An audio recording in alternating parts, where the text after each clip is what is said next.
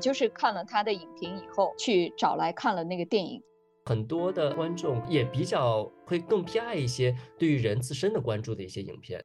这也算是我第一次尝试吧，把纪录片这份以及难以忘怀的事件，用影评的方式清晰地表达了出来。如果这篇影评里面有三百个字是非常有效的评论的话，这篇影评已经非常成立了。这些都是对于我们的一种支持，同时也是对青年创作者的一种鼓励。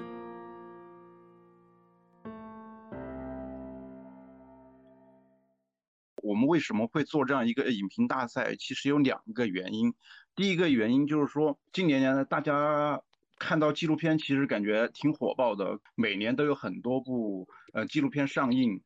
嗯，但是我们可以看到，嗯，这些上映的影片，即使它有中很多很多的媒体报道，但是它其实在票房上也是很难有超过很好的票房。然后还别说一些就是我们通过资源或者通过一些呃线下观影看到的一些纪录片，我们去发现就是说。在一些网上，很多片子上映了，然后有资源以后，我们观看的以后，基本上很多很多纪录片都没有信息，还别说有评论了。呃，这是我们要做这个纪录片影评大赛的第一个原因。第二个原因是我们之前和深交，然后合作过一次那个影评大赛嘛，当时我们是作为其中的一个板块，然后呃，我们专门负责就纪录片相关的影评的征集以及最后的结果以及奖励的发放嘛。然后在那一次活动之后，其实效果是蛮好的。我们就发现，其实还是有很多人愿意写这些纪录片的影评。所以说，我们就想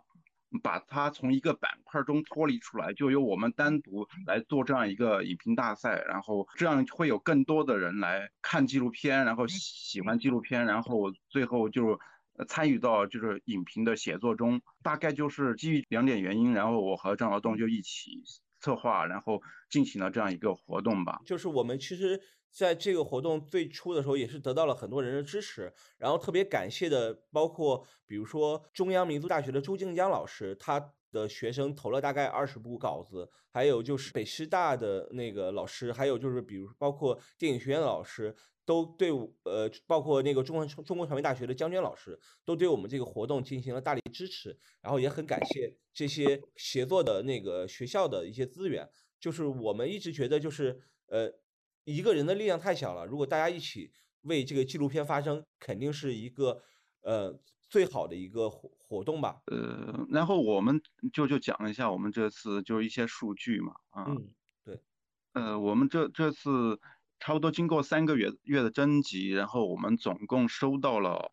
二百八十一篇，然后纪录片的长评和短评，其中有二百一十二篇为纪录片的长评，然后有六十九篇为纪录片的短评。其实从这个数据上来看，因为我也是那个呃初审的一个评委，所有基本上的这些影评我我都我都看了，我都打开看了。然后其实无论是从它的就是关于影片的一些呃数据来看的话。无论国内的、国外的，其实都挺丰富的。不，不管是独立的，还是说商业的，其实它都是五花八门。基本上近几年，甚至就是十年前的一些纪录片都有涵盖到。所以，所以说，我觉得这这这次的这个征集是超出我们的预期的。最早的时候，其实我和张总很焦虑的，就觉得可能就没有这么多人呃会写影评，然后写了影评也不会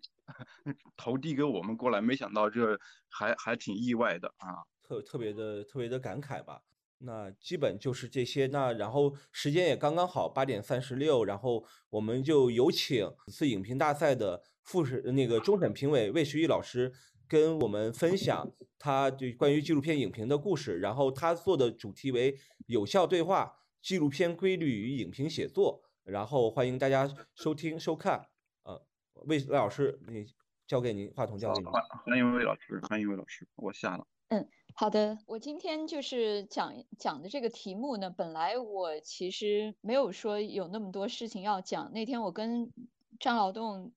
就是聊天的时候，他说就影评应该怎么写，我其实就想到几句话，是通常我跟我的学生讲的，就是说第一不要太长，因为学生。写影评的时候，他们都会问我说：“呃，最短不能够少于多少字？”然后他们可能想的说，我会给他们一千字、两千字这样的。然后我就说，最长不要超过三百字。然后有的同学就问我说：“如果是超过三百字怎么办？”我说：“超过三百字老师看到三百字就不往下看了。当然，这是跟同学的一个就是一个半玩笑式的对话。为什么这样讲呢？就是说，其实你写一篇影评，如果这篇影评里面有三百个字是非常有效的评论的话，这篇影评已经非常成立了。那么实际上，其他的那些话呢，都是嗯，在文章里面一个组织，或者是交代给读者。嗯，这个纪录片是一个怎么样的纪录片？真正的观点，如果能写出来很厉害的三百个字，已经很厉害了。那么，如果影评太长了以后，就会有什么问题呢？比如说，影评超过了两千个字，那么其中可能就会有一些引经据典，或者是拿其他作品来比较。那包括这一次呢，我看到的是初审选出来的三十篇影评，这三十篇影评都比较长，我感觉平均都是。大概五千字左右，实际上五千字左右里面，真的就是很少的影评是五千字全部是讲这个电影的，大概只有一千字是讲电影，那么其他部分就讲一些纪录片的概念啊，然后讲一些跟其他纪录片的比较。有的时候这些话呢，可能说了还不如不说，说完了以后呢，可能如果比较的不太好的话。可能我看完了那个影评，我其实就不想看那个电影了。但是有一些呢，我是看了那个影评以后很想看电影的。所以我觉得，如果我们要花时间去写影评，我本人如果写影评的话呢，我写完了一次以后，我都会再看一遍电影，然后做一个核对。那如果我不喜欢电影，我干嘛要看两遍、三遍呢？这样，所以的话呢，就是不要让人家看完你的影评就不想看电影了。那这一次呢，就是我比较喜欢的，比如说《临终笔记》的这个影评，我就是看了他的影评以后，去找来看了那个电影，然后看了那电影，我也挺喜欢的。那我们讲说，呃，为什么最后这个今天跟大家的分享就是定义为有效对话呢？就是想从呃导演怎么拍摄的这个角度来给这个大家呢稍微分享一点，这样大家就是。如果是做导演的话，你可能也能够从我的这个里面有有一些话，你可能能够认同。那么，如果你是写影评的话，你要知道，可能有一些纪录片导演跟剧情片导演有一些特质是不一样的，所以你有一些影评的话呢，有一些话可能是你写的时候你要考量一下。那么，首先在拍摄的时候呢，我觉得这个有效对话呢是分了三个阶段。第一个阶段当然就是在你拍摄的时候，你拍摄访访谈。那拍摄访谈的话，一般的来讲呢，就是如果你对面的那个人越有学问，你可能就要做越多的功课。那你功课做的越多呢，这个这个访问呢，可能就会拍的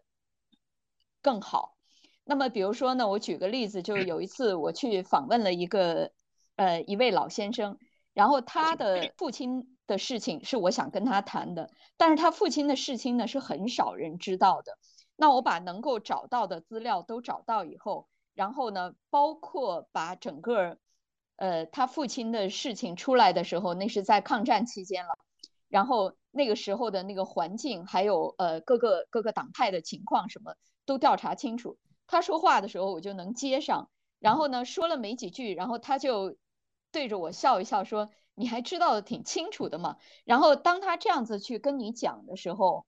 他这个时候其实对你就有一种信任了，就是说，当你问他问题的时候，他不会觉得你是在最表面的那一层去问他，然后他不会去每说一句话就会讲说，我现在说这个你知道吧？说那个你知道吧？那么另外一点还有比较重要的，为什么就是通常的来讲，女生可以拍到比较好的访谈，就是你在最对面听他说话的时候，你要让他感到你真的是在听。然后这一点呢，就是说你听的时候，一个是你有没有即时的反应，然后另外一个呢，就是你听的时候，你你有一定的情感的表达，然后对面如果收到了以后，这个访问的对话就先是一个非常有效的对话，因为对面对你放心的时候，他会把自己的情感流露出来，然后这个时候呢，这是第一步，他情感流露了以后，等到你第二步剪接的时候，你就有一些情感的位置。你就可以剪接，然后另外呢，剪接的时候呢，还有一部分对话。那么有一些朋友呢，可能比较喜欢说，嗯，我就用比如说王斌的那种直接电影的方法吧，嗯，那么我尽量的隐藏自己，我觉得有的朋友可能比较喜欢说那样子比较酷，然后呢说我不太喜欢用画外音。那那我也问我的学生说，呃，你觉得用画外音有什么问题吗？呃，他们就说呢，这个写出来以后呢，就是好像不太好写，写出来有一点这个装的这个味道。然后今年还有一个纪录片班上有一个德国学生问我说：“你怎么能够把话外音写的比较诗意，但是听起来又不是在那儿就是伪文青的那种那种姿态呢？”那我就讲说，你这个写画外音是有技巧的，因为你要知道这个观众通过这个画外音要了解什么。我就说有一种写法呢，其实你是不会去装的，就是说你不要在你的画外音里面去抽象的表达你的情感，而是把当时你让你产生这个情感的这种情境，把它给还原出来。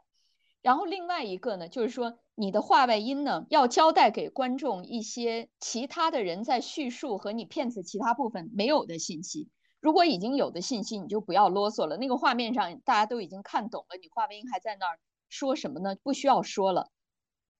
那么你需要交代一些缺失的信息，这是话外音一个很重要的。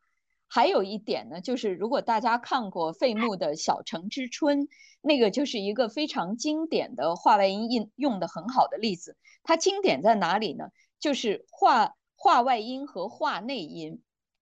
是互相形成对话的。那么，当你作为一个导演，然后你写了一部分，你跟你呃剧情中的这个人物呢，就是或者你片子里面的人物，你有对话的时候，然后观众呢就像是一个在旁听的人，他听到你们的对话，他好像偷听到你们的对话。所以有时候你保留自己问的几个问题啊什么的，这些都是没有问题，你都可以把它当成是一种话外和话外和话内的对话。那么这个就是非常经典的，一般的一般导演为什么不这么用呢？因为他其实把一部分叙事的话语权交给了这个女主，然后这个女主呢是用声音来带动大家，带动整个叙事的。那还有一层的有效对话呢，就是在现场。那么现场呢是非常可贵的。刚才俊文也讲了，就说我们纪录片的放映呢，现在呢。嗯，已经比过去好了，但是场次还是不够，机会也不够多。那么，当你有一个现场的时候，你要特别特别珍惜这个这个时间，观众也好，导演也好，都要特别珍惜这个现场。为什么呢？就是说，这个现场可以带给观众一种非常与众不同的呃观影体验。这个体验呢，就包括说，我们大家一起看了一本书，然后呢，我们这一次呢是观影的时候一起看了一个片子，然后片子里头有一些没有解答的问题，可能是导演有意留白，可能是这个导演呢没有找到答案，那么观众呢就会问，观众提问的时候呢，导演呢就呃，大家都不要重复片子里面已经发生过的事情，这样可以节省时间。呃，国内的这个分享的时间稍微多一点。我在香港这边放映《古巴花旦》的时候，他真的每一场只给我十五分钟时间，那我就要用这个十五分钟呢，把这个整个这个现场让观众呢感觉到他得到了最多的东西。那么，当你不是一个导演，然后你来写影评的时候呢，那你是怎么看待导演的这个东西呢？那么这一次呢，就有很多影评里面他提到主观和客观的问题。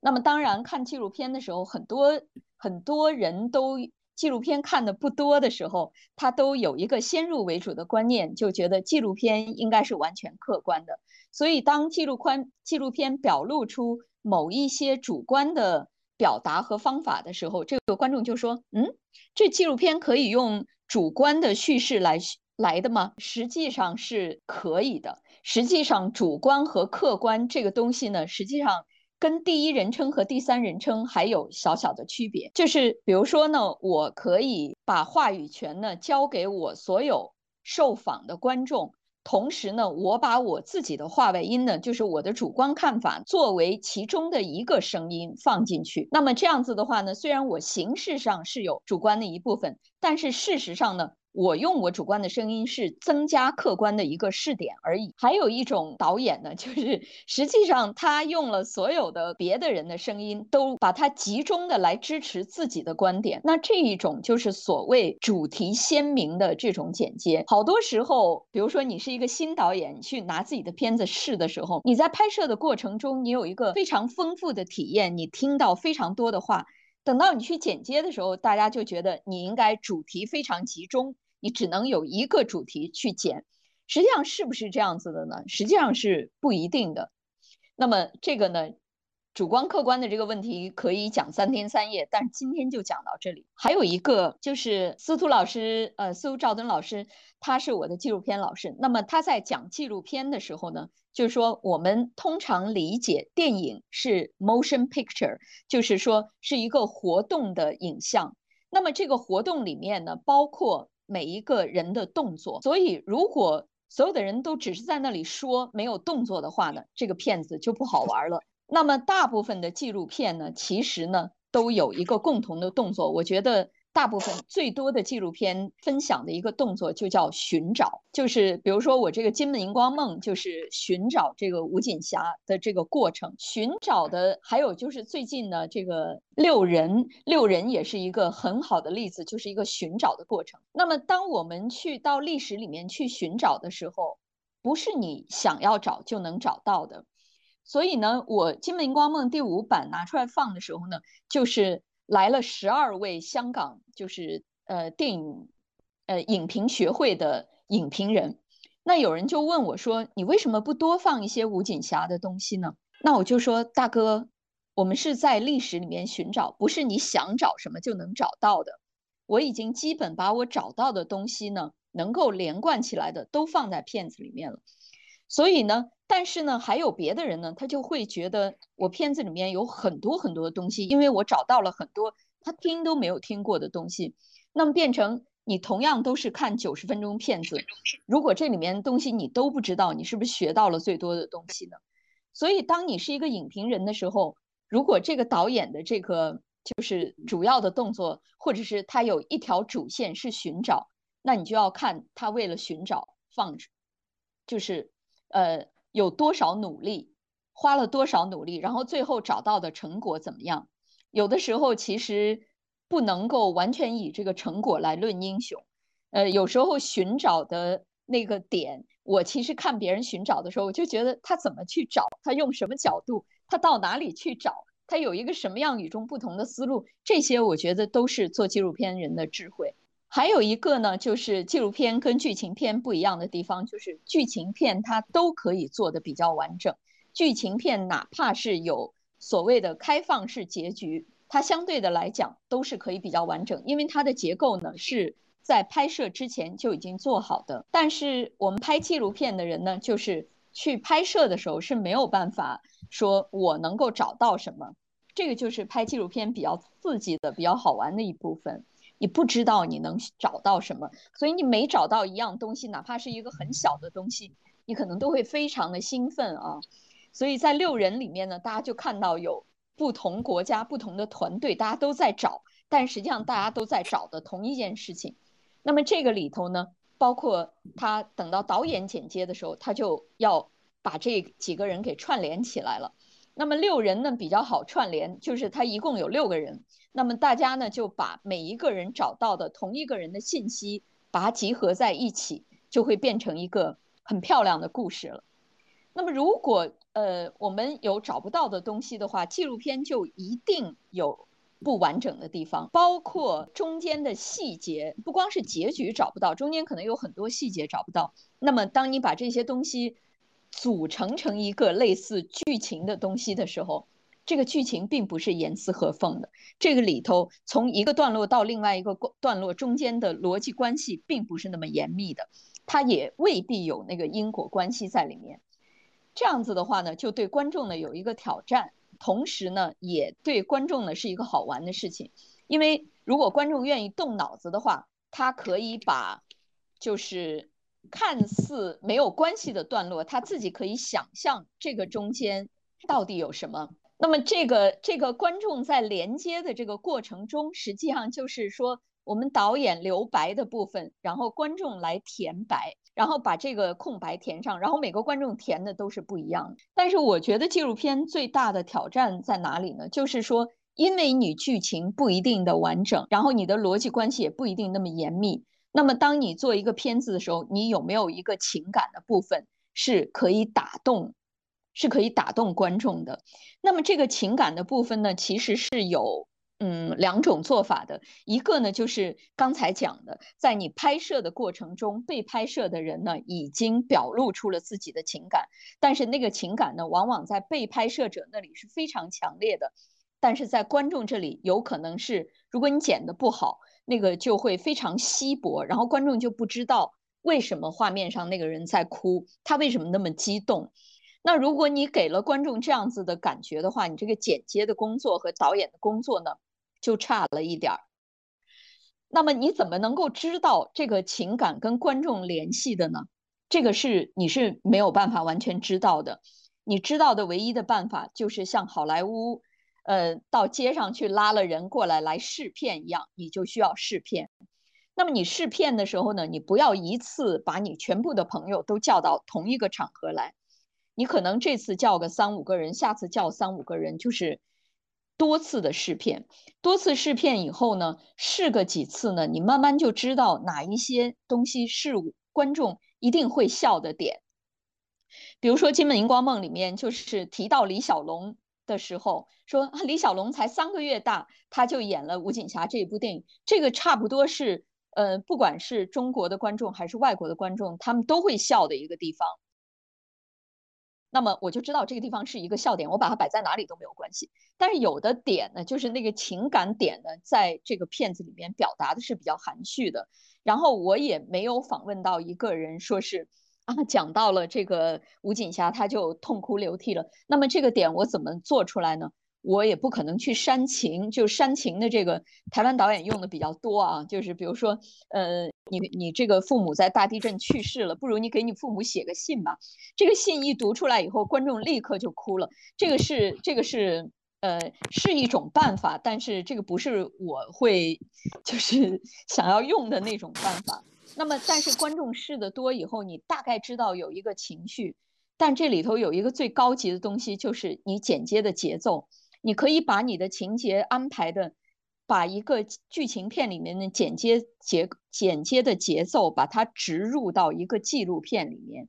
这个呢是非常难做到的。为什么呢？因为我们大部分的大部分的纪录片导演没有受过剧情片剪接这个训练，是，所以他根本就不会往这个地方去想。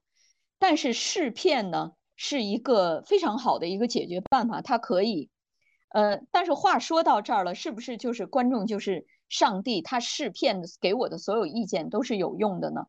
那么我我我相信在座有一些导演呢，肯定有这种经验，就是说我试片了以后，呃，比如说我的第一个习作啊，学生时代的一个习作就是拍司徒老师一个片子，那我就记得第一次试片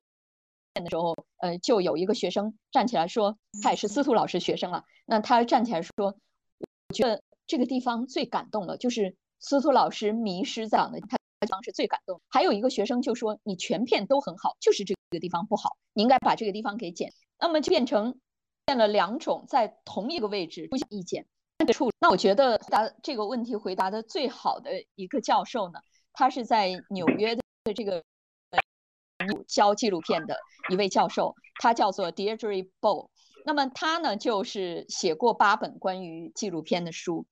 他就说，任何一个地方，观众说这个地方不好，或者是你应该把它剪掉的时候，未必是这个点不好，可能是这个点呢摆的位置不对。因为你剪掉一个点，就会牵动整个电影，并不是说这一个点剪掉了，所有的这个这个问题就都解决了，对吧？所以的话呢，你要看一下这个地方你到底想传达什么。然后，如果你是想传达一种情绪，那么你这个情绪之前，你有没有至少有两三个点铺垫过类似的情绪？这样子，你到达这个点的时候，观众才能够确知，说我到了这个点以后，我应该是有这样的一个情绪。那么，你写影评的时候，你写一个纪录片影评的时候呢，你就要知道，就是说，主客观这个事情不是绝对的。另外呢，这个导演呢是否有付出努力去寻找？然后呢，第三呢，这个剧情是不是完整是没有关系的，但是这个剧情的这个有没有一个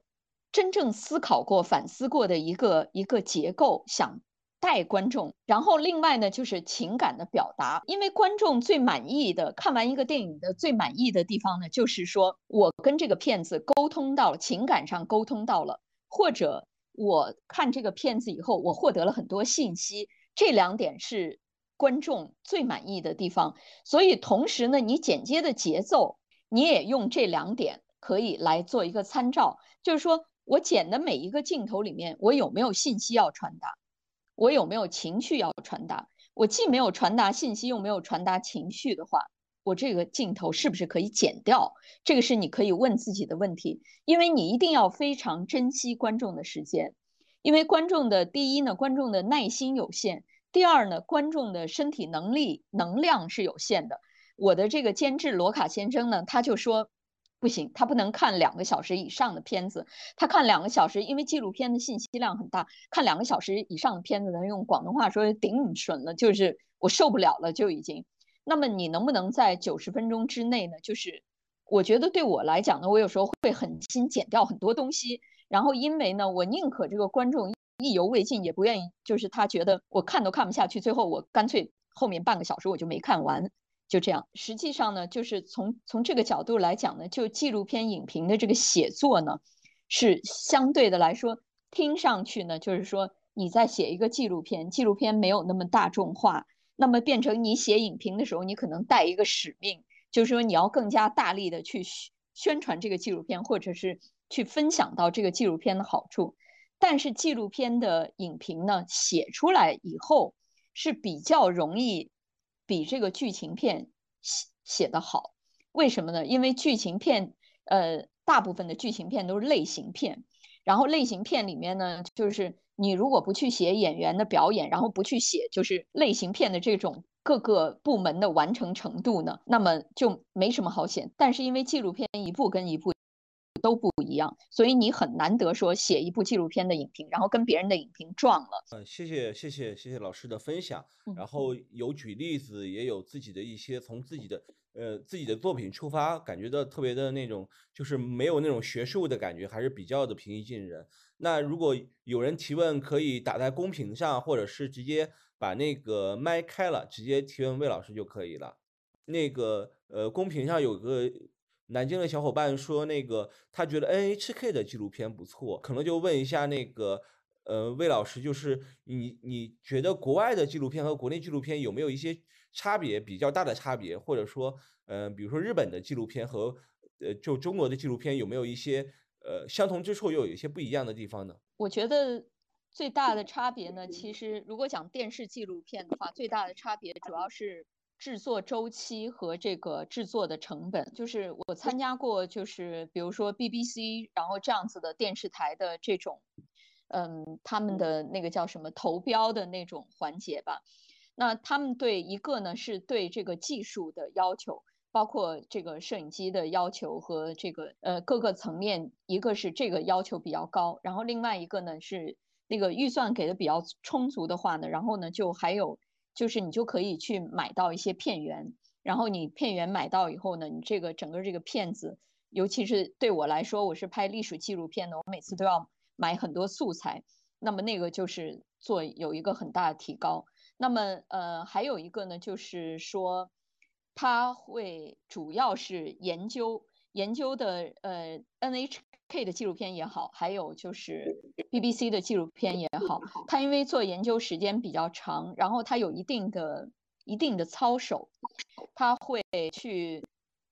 我觉得做研究这部分，我我跟他们做研究应该是差不多的，是这个研究做的比较仔细，然后并且呢会去核对核对这个里面的事实会不会。有出入的地方。我看嗯到一我看到一个问题 啊，我当然会很关注，就是别人评论我的电影的，对别人别人评论我的电影。我那个我记得那个时候《金瓶光梦》刚刚有豆瓣的时候，我把那些短评还都看了。然后我还看到其中有一个，当然我第一波不是看豆瓣的，我是看的是怎么说呢？就是我先看的是是美国的评论。那我看那个美国评论的时候呢，大部分都是都是就是夸奖这个，我就不讲了。那么就有一个评论呢，就说说这个导演把自己呃，就是完全没有必要的把自己插入到了这个片子里面。然后呢，我我当时看这个的时候，我就就觉得这个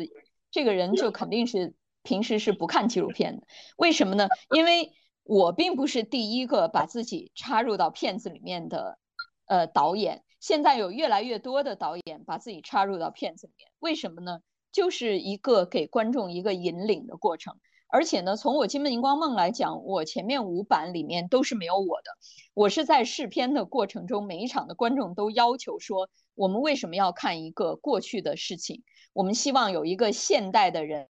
来带着我们进行这样追寻历史的这样一段旅程。那我就觉得这个是这个观众就是差不多所有的人都一个给我的一个共同的意见就是这个，那我就就听了嘛，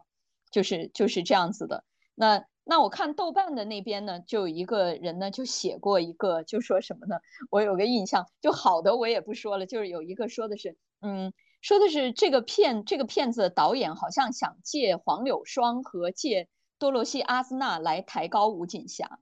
实际上在座的各位可能都不知道谁是黄柳霜，或者是不知道谁是多罗西阿斯纳，这三个人是同样无名的，在。大部分的观众的这个心目中，所以这个里头，这个是他自己的一个猜测。因为如果他真的去读了这个的时候，他就知道其实并没有那么多书写黄柳霜，也没有那么多人去讨论多罗西阿斯纳，这都是非常专的。那像这种这种就是影评写出来的时候呢，呃，实际上他就是就是说，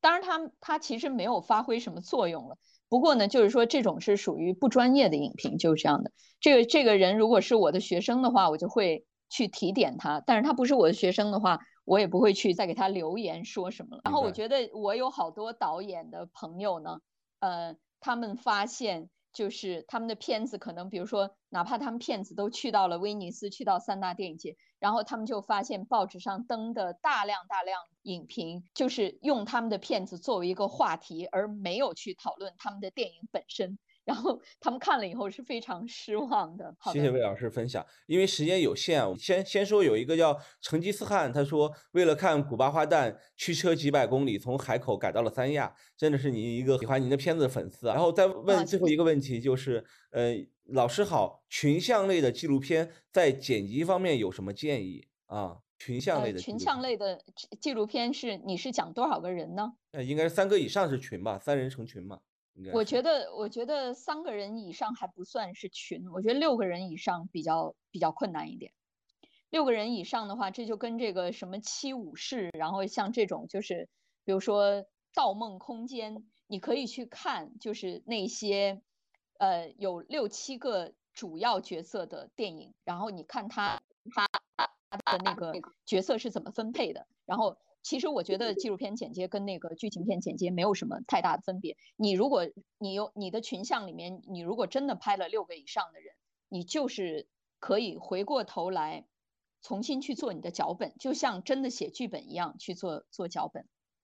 嗯，呃，刚才我看到一个小伙伴就成吉思汗讲的那个雪莲呢，那个雪莲呢，它是杜海滨的，从一四二八开始就是雪莲给修改的。然后到呃不是呃伞就是雪莲给修改的，然后一四二八已经是杜海滨剪了一个比较长的，然后后面是雪莲给他给他重新剪过的，然后到呃少年小赵的时候，雪莲就已经参加制作了，所以的话他从拍摄的过程中就已经已经参与了。雪莲是香港的就是最棒的剪接之一，最近的许鞍华的这些片子都是雪莲剪的，所以大家如果看到雪莲呃开讲座的话。这是一个非常非常好的机会，可以去听一个非常大的剪接，去讲剪接的问题。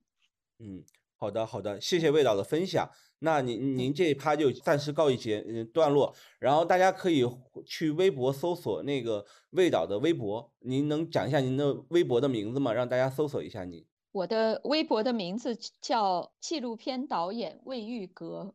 啊，对对，本来是是叫魏时玉的，后来我妈把我名字改了，然后就现在就叫纪录片导演魏玉哥。明白明白，谢谢魏导，谢谢魏导。好，也谢谢您这次参与我到我们的终审评选。呃，然后那个我们下一环节是那个请初审评委林世健来分享这次评选的一个感受。呃，特别感谢呃劳动哥，还有呃。嗯，俊文也特别感谢呃这个魏老师的分享，不耽误大家时间，这个呃我就呃把我作为初审的时候在看这部影片、看大家的影评的时候一些基本的感受吧。其实我最大的感觉是，呃我我应该是拿到了将近八十到一百的影评，我每一份都认真的看了。呃，我最大的感觉是发给我的这些影评背后的这些呃影评人在选片上的时候的给我的一种欣喜，或者说给我的一种惊喜。我觉得大家好。好多人在选择片子的时候，出乎意料的没有选择那些呃主旋律的，或者说主流的那些纪录片，而更多的选择了很多的是一些具有某些这个批判视角的。或者说片子本身具有一些批判性的一些影片，比如说这个呃《杀戮演绎》啊，呃《沉默之象》啊，《悲喜魔兽》啊，包括这个杜海滨导演的这个《伞》，这个是我在看这些影评当中的第一个感觉，就是很多的观众在选择影片的时候会比较偏爱这种影片自身具有一定的批判性。或者说具有一些对于社会议题的关注的，呃，这是我的第一个感觉。我第二个感觉是，呃，很多的呃观众也比较在意，说会更偏爱一些对于人自身的关注的一些影片。比如说我看到的一些影评，包括呃《居水月在手》啊，这个《滑板少年》啊，这个呃人类呀。呃，包括王冰导演的这个方秀英啊，呃，摇摇晃晃的人间，呃，我也看到了比较多的这个观众对于人自身的这种关注，所以从这，这是我比较我看到的比较多的，或者说发给我的呃影评里边，我所看到两种怎样的整体的一种选片倾向，呃，我我会感觉到说这样的一种整体的反片呃选片倾向，可能更多的也是呃观众自身的一某种疑惑，或者说也是自身对于某种呃社会问题的关注吧，可能他们尝试的在。这样的影片当中寻找答案，可能我们在现在的这呃这种都有关于各种各样的疑惑和问题，而恰恰可能是呃纪录片能够给我们提供一些问题的索引。所以说我看到的这些影片里边，呃，我也看到刚才潘俊文老师的一个提问哈，就比较多的是一些关于感受性的。我恰恰是还比较 喜欢那些感受性的，有些的一些感受性的这个呃影评，我还真的是反复的阅读了。所以，呃，我在他们的这些文字里边看到了很多观众通过影片的这个作品本身来思考自身的一些问题，或者说他们尝试与影片当中的那些主人公进行某种对话。或者说对于自己某种的疑惑的一种解答吧，这是我在看这次的这个影评当中最大的几个感受。最后特别感谢，我不知道就是有没有呃影评的小伙伴在线上，特别感谢大家通过文字，呃与我分享您的那么隐秘的情感。还有个人思考甚至困惑，特别感谢大家。谢谢事件，事件也是在中国传媒大学在读的博士，然后我们也和中传的影约呃工作室一起合作，在中国传媒大学做了一场影像分享活动，也特别的成功。然后其中今年这次有获奖作品，也是在那次活动中听了事件的分享，然后决定投稿。他专门在那个邮件里写了一句这个，也谢谢事件。好。那我们那个请姗姗而来的那个 Casey Play 的呃端木老师来跟大家分享一下 Casey Play 的选择。首先是 Casey Play 影评奖首奖首奖一名是隐形与介入介入对话与见证个人与历史解读纪录片日常对话谭之梅，通过叙事策略讨论了纪录片日常对话的客观性与主观性，合理分析了纪录片作为一种叙事类别的道德伦理问题。影评的框架有条理，结构较为清晰，既有对纪录片专业的讨论，也有利用影评的特性尝试将问题解释得更加清楚。然后优秀奖两名，一第一个是卡瓦格博，深得藏人之味，有小路，以略微非专业化的纪录片研究语言手法，充分探索了人类学纪录片的一份影评。通过拍摄手法、创作者内心的讨论，影片内容并。被拍摄者的互动以及文本结合，加上导演自身对影片的理解，是一份优秀的作品。第二部是二十二个人创伤与社会记忆矛盾下的纪实表现，作者是张哲。通过历史观看事件以及社会学的部分结合，与导演的去意识形态化讨论，把纪录片这份以及难以忘怀的事件，用影评的方式清晰地表达了出来。请问卡瓦格博的那部影片影评的尤小璐老师，您在线吗？有没有一些获奖感言跟大家分享呢？啊，老师好，在啊线在线。啊，那您可以分享一下，就是您的一些获奖感言。啊非常的感谢，而且非常的意外。呃，我我可以就是简单的分享一下我的经历，因为我是一个在县城的一个公务员，然后后面是想去考这个民族学的博士，有机会去看去民族志纪录片现场看了郭靖老师的这部电影，让我非常的感动。他是郭靖老师是一个呃研究这个人类学的博士，但是他的这种实验精神让我特别感动。他的那那一部卡瓦格博据说是有十几个版本的这种剪辑，每次看的卡瓦格博都是不一样的。然后他的实验精神让我特别感动。后面我采访了这个郭靖老师，后面写下了呃这个影评，就非常的感谢凹凸镜，还有呃各位的各位评审。后面我我考取了民族学的呃研究生之后，因为种种原因没有去成，但是也一直都在关注纪录片的这种发展，非常非常感谢。对，对我是一个很大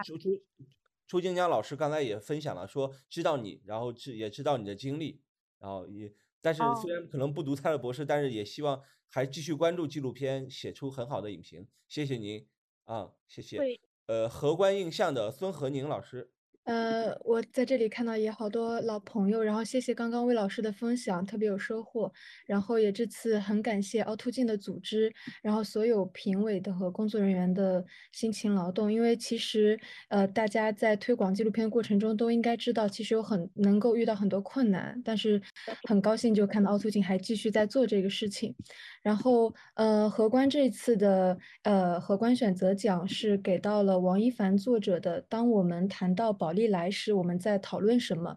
呃，因为本文条理分析的对影片做了拆解，围绕堂吉诃德式的主人公卡布斯延展至当下的这个数码时代，人们对于真实感知的渴望情感。作者通过详尽的阐释，将纪录片的结构和主题都直观地呈现在读者面前。在这个即时成像的数码时代，数码时代，呃，即时成像在这个数码时代是否有它的意义？那通过本文，我们也能看到纪录片拯救拍立得的丰富和多义性，模拟时代亲历者们的共同记忆，也是当下人们的共同情感。这些体验是真实的，充满细节的，在这个迅疾变化的社会中，他们格外珍贵。所以，感谢本文作者，让我们重温这份感动和珍贵。呃，对，然后还是再次感谢凹凸镜能够啊、举办这样的活动，也非常荣幸荷官能够设立这样一个奖项。那希望大家未来也可以继续多多关注荷官，作为一个海外文艺版权、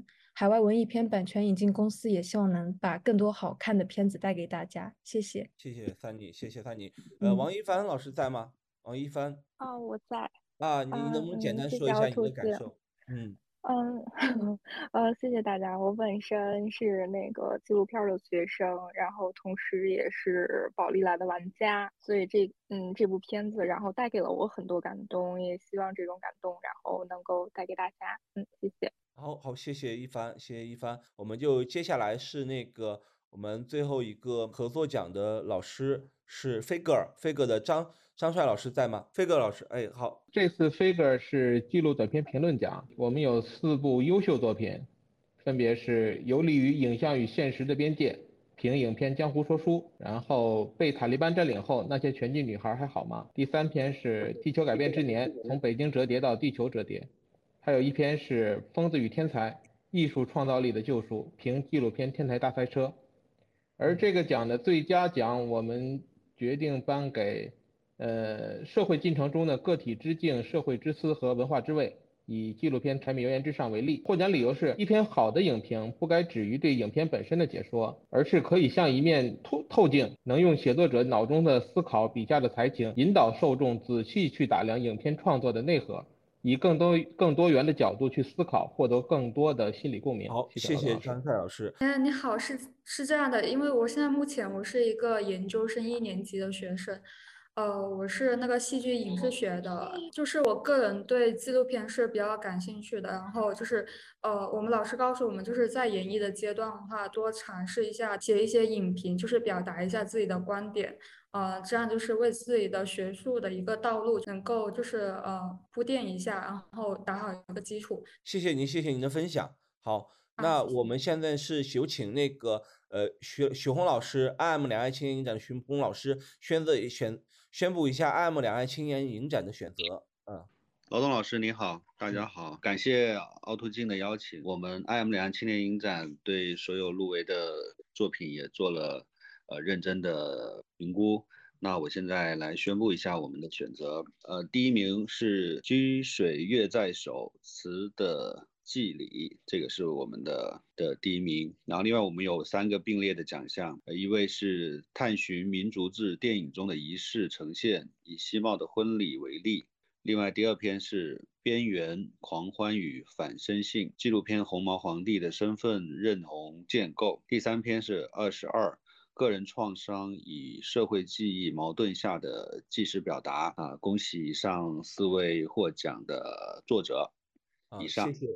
谢谢 M 前你讲的许红老师。然后，呃，肖阳你在吗？肖阳，你可以发表一下获奖感言吗？好的，谢谢许红老师，谢谢这个凹凸镜。然后这个《居水月在手》，我是看了两遍的影，看了三遍的影片，然后把这个导演的访谈录，还有叶嘉莹的诗词都看了一遍，所以是费了很大的功夫写的，前前后后大概写了快一个半月吧，就是每一个段落都会进行一个比较计较的一个写作的手法吧，然后就是用了很多的，使了很多的劲儿，然后就是能够得到评委老师们的肯定，然后今天是非常非常高兴的。嗯，谢谢。好，谢谢谢谢肖阳。好，那我们这个合作单元结束，然后我要再多说一句，还是很感谢，因为就是凹凸镜 DOC 做了这个影评以后。就把我们的设想跟我们的合作伙伴沟通了一下，他们就二话不说，就是有的会支持金钱，有的会支持一些呃礼品，这些都是对于我们的一种支持，同时也是对青年创作者的一种鼓励。再次感谢 KC Play、后浪电影、荷官印象、IM 两岸青年影展跟 Figure，感谢你们，希望我们明年还会继续合作。谢谢五位那个呃颁奖嘉宾。好，谢谢大家。然后我们就进入了那个本次那个线上的最后一个环节，就是主竞赛单元的获奖名单公布。我们有请那个媒体人凹凸镜 DOC 的创始人潘俊文宣布三等奖的获奖名单以及得主。获获得三等奖的有呃有三位，第一篇是《悲心魔兽：我们所处的地狱》，呃张瑞祥，呃作者是张瑞祥。第二篇是。隐形已介入，对话已见证，个人与历史解读纪录片日常对话，作者是谭之梅。第三篇是嗯遗忘的历史与在场的记忆，嗯浅谈纪录片《杀戮演绎》，呃沉默之象，作者是张家栋。呃，恭喜三位作者，恭喜三位作者。那我们那个谢谢俊文，谢谢恭喜三位作者。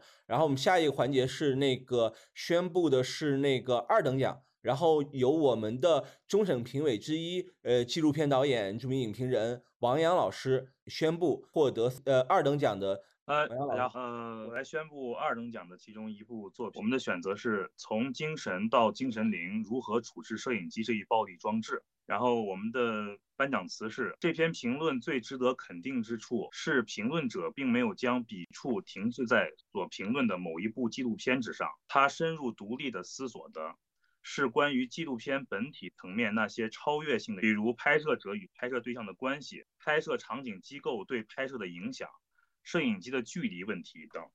在文章中，纪录片精神或者精神灵只是他思索的材质和通道，而评论者具有充分坚定的视点将其穿透。评论者作为独立思考者的形象也跃然纸上。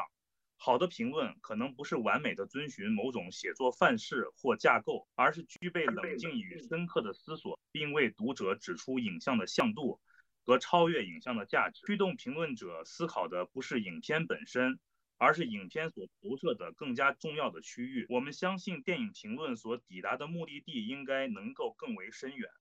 另外，评论者对于影片情感细节的敏感观察，也标出也标示出其优秀的知觉能力与美学准备。谢谢。谢谢王洋老师，我知道您现现在身处西安，西安也是现在疫情有点严重，祝您那个身体健康，呃，保重身体，呃，我们一起。那个有请魏老师，魏老师宣布一下第二位二等奖的获得者。嗯，二等奖的获得者是《临终笔记》，就是沉重与轻易《临终笔记》影评，然后作者叫彭若愚，我没有写那个，就是就是像其他的那个老师那样写一个感言，我就是觉得，首先这个题目就很好，然后他把那个死亡的那种沉重和去面对死亡的时候一种态度。那也是这个纪录片要表达的。我觉得这个纪录片这个作者呢写他的时候，他对整个呃导演是怎么样去处理，然后包括中间的所有的人人跟人之间的情感关系，他的把握都很准确。所以我就是刚刚也讲了，我看了这篇以后，这是我看了完唯一的一篇影评，然后马上就去找电影来看。恭喜恭喜恭喜彭！彭若愚，盛彭若愚也是深交去年影评大赛的呃二等奖，然后一等奖是空缺，然后这次也也是那个获得了一个凹凸镜 DOC 的纪录片影评大赛的二等奖，然后也很感谢魏老师的分享，然后魏老师的《古巴花旦》，然后《金门荧光梦》都是很优秀的纪录片作品，也欢迎大家有机会去看，然后也喜也感谢魏老师作为。凹凸镜影评大赛的终审评委为这次活动做的准备，也谢谢您。然后现在有请呃我们电影学院的孙红云老师来分享一下凹凸镜 DOC 纪录片影评大赛的一等奖得主孙老师。孙老师稍等，那个呃若愚发发表完获奖感言就是您。当当时因为是一篇音乐稿嘛，然后。我也不知道，就进入到了这个比赛，还是很感谢刚刚呃魏老师对我的认可。其实我本人没有太多观看过很多纪录影片，或者是写作纪录片方面的影评，这也算是我第一次尝试吧。我本人是 学文学专业的嘛，所以谢谢劳动，也谢谢魏老师对我这第一次的纪录片影评的写作给予了很大的鼓励。谢谢，谢谢谢谢谢。然后孙老师，您可以念出呃一等奖的得主以及这个获奖感言了。一等奖获奖得主是李。肖阳获奖的影评名称是《掬水月在手：词的四里》。这篇影评它兼具文学和电影理论的通融性，论述了影片《掬水月在手》如何以现代电影语言和手法来表现中国古典诗词传统美学，呃，深入而富有创造性的诠释了古典诗词与电影。两种艺术形式在陈陈传兴的电影中相得益彰，强调了电影空间具象化了诗词的意境，以及其词赋予了电影的灵魂和声音。这是李逍遥的《掬水月在手：词的四里》这嗯这篇影评所获得一等奖以及他的授奖词。恭喜逍遥梅开二度，谢谢逍遥，谢谢孙老师的颁奖。然后逍遥能再次表达一下你的感受吗？嗯，非常荣幸，也非常开心，感谢这。这个孙老师，然后也感谢凹凸镜，然后我平时也是喜欢写诗，然后也是对这方面的诗人和诗歌的纪录片的题材情有独钟，所以就是写了这样一篇文章。我觉得我们的生活当中不应该只有面包，还应该有星空、有诗和远方。希望大家能够。就是多多阅览这样的一些诗人的纪录片，去关注我们的脚踩的这片土地上的伟大的灵魂，关注他们。再次感谢这个孙老师，感谢涂浩金，谢谢。我们凸透镜也继续努力，感谢各位老师。我们最后一个环节由我们的那个初审评委、影评人晚不安老师来分享一下，就是所谓的叫金句奖的得主。老邓把这个金句奖放在这个压轴，我感觉也是有点呼应呃魏老师刚才。最开始阐述的一个理念就是他觉得影评其实应该控制在三百字以内，然后也因为其实我平时嗯可能也是写短评比较多，所以安排我来颁这个奖。那么总共有五位作者获得了这个奖，我依次来念一下。首先是影影片名叫《最后的 Tango》，作者是马中迪。第二位是影片名叫《滑板少年》，作作者是胡大喵。第三位是憨达喊，呃，然后作者名叫汪小狗。第四部是调查父亲，作者是马彤彤。